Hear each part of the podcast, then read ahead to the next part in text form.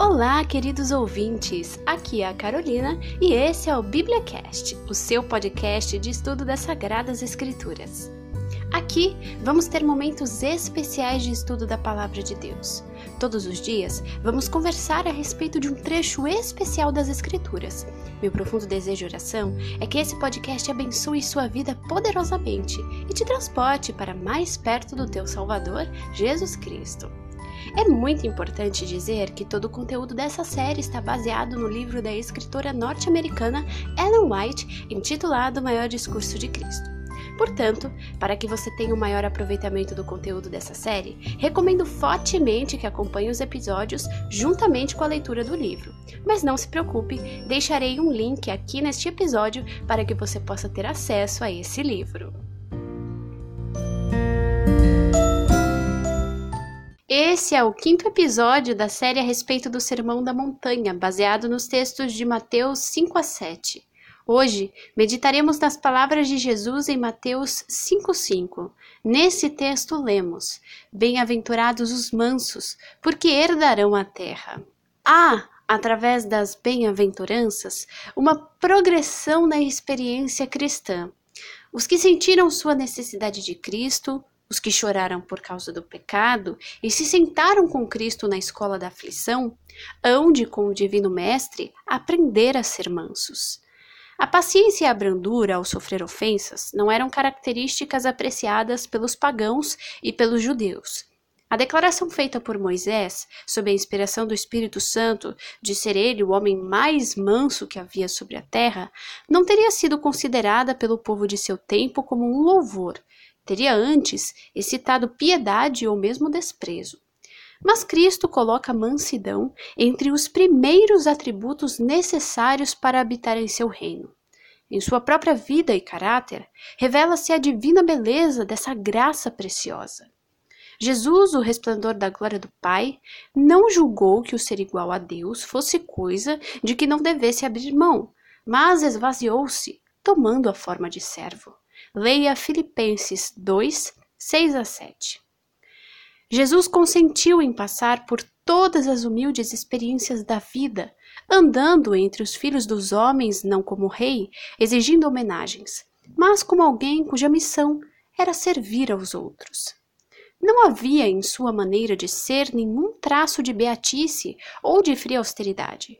O Redentor do mundo tinha uma natureza superior à dos anjos, Todavia, unidas à sua divina majestade, achavam-se a mansidão e a humildade que atraíam todos a ele. Jesus esvaziou-se a si mesmo, e em tudo quanto fez, o próprio eu não aparecia. Subordinava todas as coisas à vontade de seu Pai. Quando sua missão na terra estava prestes a terminar, foi-lhe possível dizer: Eu glorifiquei-te na terra, tendo consumado a obra que me deste a fazer. Leia João 17,4. Ele nos pede: Aprendei de mim, que sou manso e humilde de coração. Se alguém quiser vir após mim, renuncie-se a si mesmo. Leia Mateus 11, 29 e Mateus 16, 24. Que o próprio eu seja destronado e nunca mais possua a supremacia da alma deve ser a nossa oração dia a dia. Aquele que contempla Cristo em sua abnegação, em sua humildade de coração, será constrangido a dizer, como o fez Daniel, quando viu alguém semelhante aos filhos dos homens. Em Daniel 10, 8 lemos: Transmudou-se em mim a minha formosura em desmaio. Essas foram as palavras de Daniel quando contemplou a glória de Cristo. A altivez e supremacia própria em que nos gloriamos são vistas em sua verdadeira vileza, como testemunhos de servidão a Satanás. A natureza humana está sempre lutando por se manifestar, pronta para a disputa, mas aquele que aprende de Cristo esvazia-se do próprio eu, do orgulho, do amor da supremacia e há silêncio na alma. O próprio eu é colocado ao dispor do Espírito Santo. Não andamos, então, ansiosos de ocupar o primeiro lugar. Não ambicionamos comprimir e acotovelar para nos pôr em destaque, mas sentimos que nosso mais alto lugar é aos pés de nosso Salvador. Olhamos para Jesus, esperando que Sua mão nos conduza escutando sua voz em busca de guia. O apóstolo Paulo teve essa experiência e disse: Já estou crucificado com Cristo e vivo, não mais eu, mas Cristo vive em mim, e a vida que agora vivo na carne, vivo-a na fé do Filho de Deus, o qual me amou e se entregou a si mesmo por mim. Leia Gálatas 2:20. Quando recebemos a Cristo na alma, como hóspede permanente, a paz de Deus, que excede a todo entendimento, guarda nosso coração e espírito em Cristo Jesus.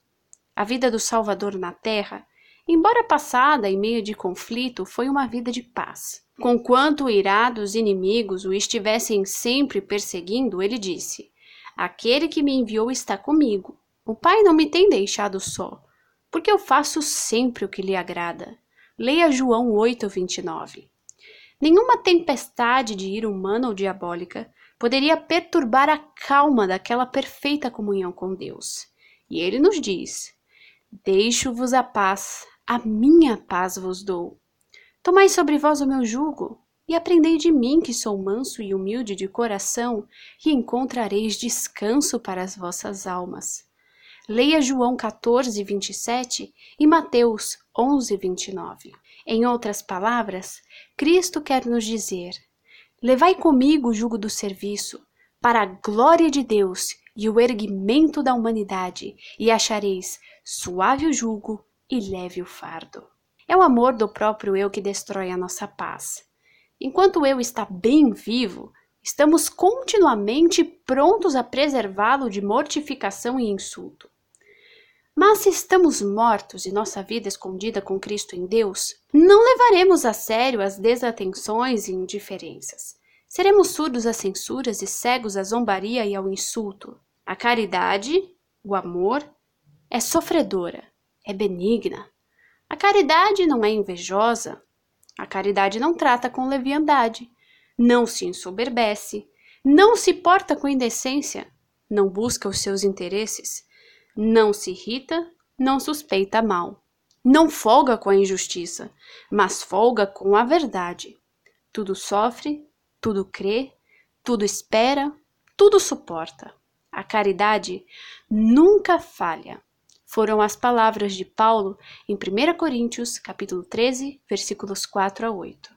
A felicidade derivada de fontes terrenas é tão mutável como a podem tornar as várias circunstâncias. A paz de Cristo, porém, é constante e permanente. Ela não depende de qualquer circunstância da vida, da quantidade de bens mundanos ou do número de amigos. Cristo é a fonte da água viva, e a felicidade que dele emana não pode jamais falhar. A mansidão de Cristo, manifestada no lar, tornará felizes os membros da família, ela não provoca disputas, não dá más respostas, mas acalma o gênio irritado e difunde uma suavidade que se faz sentir por todos os que se acham dentro do aprazível ambiente. Sempre que é nutrida, torna as famílias da terra uma parte da grande família do céu. Muito melhor nos é sofrer sob falsa acusação do que nos infligirmos a nós mesmos a tortura da desforra sobre os nossos inimigos. O espírito de ódio e vingança teve sua origem em Satanás e só pode trazer mal sobre aquele que o nutre. Humildade de coração, aquela mansidão que é fruto de permanecer em Cristo, é o verdadeiro segredo da bênção. No livro de Salmos, no capítulo 149, versículo 4, lemos: Ele adornará os mansos com a salvação. Jesus em Mateus 5,5 diz que os mansos herdarão a terra. Foi mediante o desejo de exaltação própria que o pecado entrou no mundo, e nossos primeiros pais perderam o domínio sobre a bela terra, seu reino. É mediante a abnegação que Cristo redime o que se havia perdido. E ele diz que devemos vencer como ele venceu. Leia Apocalipse 3:21. Por meio da humildade e renúncia do próprio eu, podemos tornar-nos coerdeiros com ele quando os mansos herdarem a terra. Leia Salmos 37:11. A terra prometida aos mansos não se parecerá com esta absolutamente, obscurecida pelas sombras da morte e da maldição. Na palavra de Deus, nós lemos que nós, segundo a promessa do Senhor, aguardamos novos céus e nova terra em que habita a justiça. E diz que ali na nova terra nunca mais haverá maldição contra alguém, e nela estará o trono de Deus e do Cordeiro, e os seus servos o servirão. Leia 2 Pedro 3,13 e Apocalipse 22,3. Lá não haverá decepção, nem pesar, nem pecado, ninguém que diga enfermo estou, não haverá cortejos fúnebres, nem lamentações, nem morte, nem separações, nem corações partidos. Mas Jesus ali estará, ali estará a paz. Os remidos nunca terão fome nem sede, nem a calma nem o sol os afligirá, porque o que se compadece deles os guiará e os levará mansamente aos mananciais das águas. Isaías 49, 10. Que o profundo desejo do seu coração seja se unir a mim, para nos prepararmos para este santo lugar e podermos desfrutar da presença maravilhosa do nosso Salvador. Jesus te abençoe.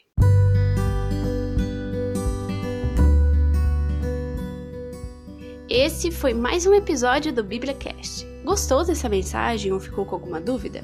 Entre em contato através das redes sociais do BíbliaCast que eu deixarei aqui na descrição.